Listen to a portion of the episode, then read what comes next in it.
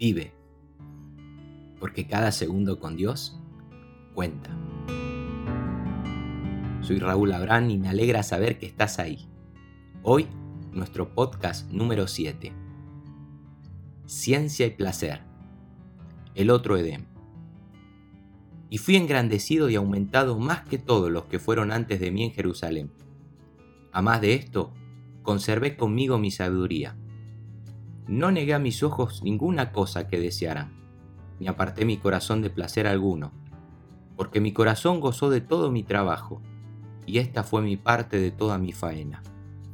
Miré yo luego todas las obras que habían hecho mis manos, y el trabajo que tomé para hacerlas, y he aquí, todo era vanidad y aflicción de espíritu, y sin provecho debajo del sol.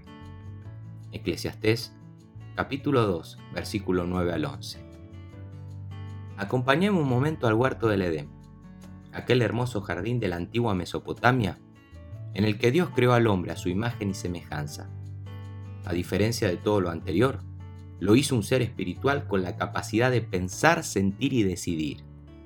Esperó hasta lo último, al final de aquel sexto día, para que junto a su ayuda idónea disfruten de todo lo que había sido creado bueno y en gran manera. El propósito del soberano era que ambos sean testimonio viviente de su gloria aquí en la tierra, de esta manera, al multiplicarse todo el universo sería testigo de ello. También colocó un árbol para que aprendan obediencia, el de la ciencia del bien y el mal. Y todos conocemos bien lo ocurrido.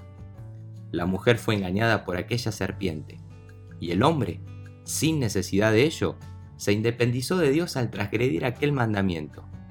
Y así fue como las consecuencias de aquello nos alcanzó a todos. ¿Qué impulsó a Adán a tomar aquella decisión? Siendo un ser inocente y teniéndolo aparentemente todo. Es decir, ¿qué pasó por su cabeza para echarlo todo a perder en cuestión de segundos? Si te parece bien, dejamos la pregunta un rato en el aire y vamos un momento a Jerusalén con nuestro querido amigo el predicador. Tras el experimento fallido del vino y la risa enloquecida de los primeros tres versículos, Salomón busca ahora satisfacción construyendo una réplica del Edén en su ciudad natal. Si leemos detenidamente los versículos 4 al 9, prestando atención al pronombre personal mi y a los sustantivos plurales que lo acompañan, mis casas, mis viñas, mis estanques, podemos corroborar que definitivamente tuvo todo lo que sus ojos desearon y en cantidades industriales. Ah, y además de todo, conservé mi sabiduría termina diciendo. Sin embargo, este nuevo experimento de posesiones materiales también dio negativo. He aquí, todo era vanidad y aflicción de espíritu, y sin provecho debajo del sol. Y es que el placer no es malo. Fue creado por Dios y no por el adversario. Pero se torna en algo sin sentido si no va acompañado del Creador. De esta manera, el hombre choca siempre con el mismo dilema si no encuentro el placer, me frustro. Y si lo encuentro, tarde o temprano me aburro. Según las estadísticas, un alto porcentaje de ciudadanos compra el segundo coche porque se aburrió del primero.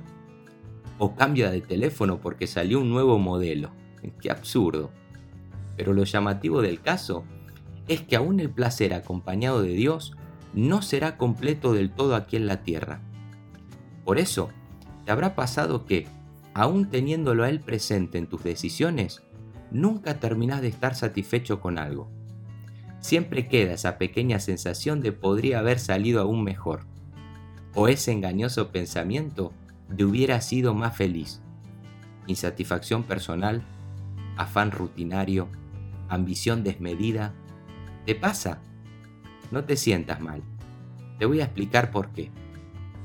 Volvamos al Edén original y respondamos la pregunta que dejamos en el aire. Adán no tenía el corazón perverso de este joven rey, tampoco el nuestro, sino que, siendo un ser sin malicia, vivía en un mundo casi perfecto y sin pecado. Sí, escuchaste bien, casi, dije, porque aún teniéndolo aparentemente todo, había un pequeño grado de contentamiento en él limitado por el cuerpo que había sido formado del polvo. ¿A qué me refiero? A este cuerpo mortal, que no está preparado para disfrutar en su plenitud de los regalos otorgados por Dios aquí debajo del sol. Es muy finito, muy limitado, muy terrenal. Justamente por eso el apóstol Pedro nos exhorta en su primera carta a esperar por completo en la gracia que se nos traerá cuando Jesucristo sea manifestado. La gracia actual es más que suficiente para salvarnos, no me entiendas mal, pero incompleta para tantas otras cosas. El problema no radica en el atributo de Dios, sino en nosotros, que no estamos capacitados para recibirlo y disfrutarlo al máximo. Es así, socio.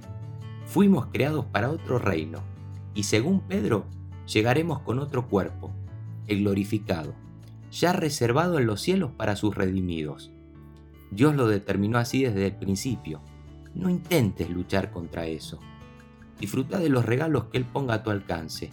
Cuida tu cuerpo, administra bien tus posesiones, pero no te encarines mucho con nada. Estamos de paso, y ese pequeño grado de insatisfacción que te gobierna cada día te lo recuerda. La próxima vez que te toque predicar de Adán, no seas tan duro con él. Vos y yo hubiéramos hecho lo mismo, ¿o no? Tampoco leas este capítulo 2 de Eclesiastés con los ojos de un inmaculado juez.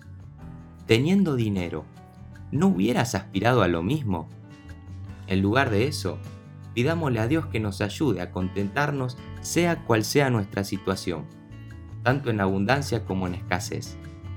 Aprende a disfrutar de tu propio jardín, de tu angosto balcón o del limonero que con tanta ilusión trajo tu hijo del colegio.